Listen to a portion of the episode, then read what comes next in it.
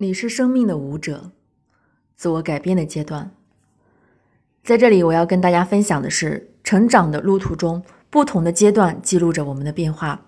最初的时候，我们会否认一些内在的感受，直到那股希望获得成长的内在力量打开我们的潘多拉之盒，你会有种生命被击垮的无助，如同走进了生命的谷底。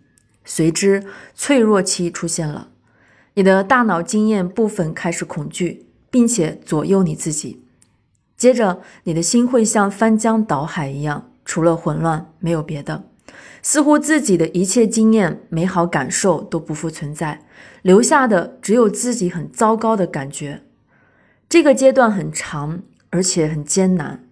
心灵敞开后的各种感受与头脑曾经的经验不断冲突和厮打，让自己无法做出选择。慢慢的，你会开始出现另一种状态。一段时间，你感到自己已经很好了，但一段时间又会感觉到自己怎么还是这么不好，这让你开始怀疑自己。当然，感性与理性的人也在慢慢的彼此融入。心灵的开放会让自己拥有很多美好的感受，障碍和伤痛也随之慢慢离开，内在的智慧也开始一点一点的出现。这时候，我们就开始一方面通过外在的学习，另一方面通过内在的思考来整合我们的身心。与此同时，一些不合适的部分逐渐离开你的身体，但新的部分还没有来临的时候，内心会出现一种空的感觉。这种感觉会让你在喜悦之余多少有些不安。在这里，我想告诉大家，请不要再回头，因为那些已经不再合适你的部分。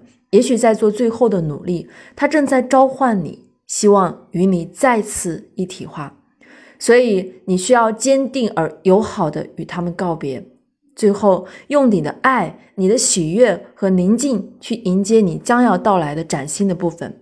在那一刻，你将会重新创造自己。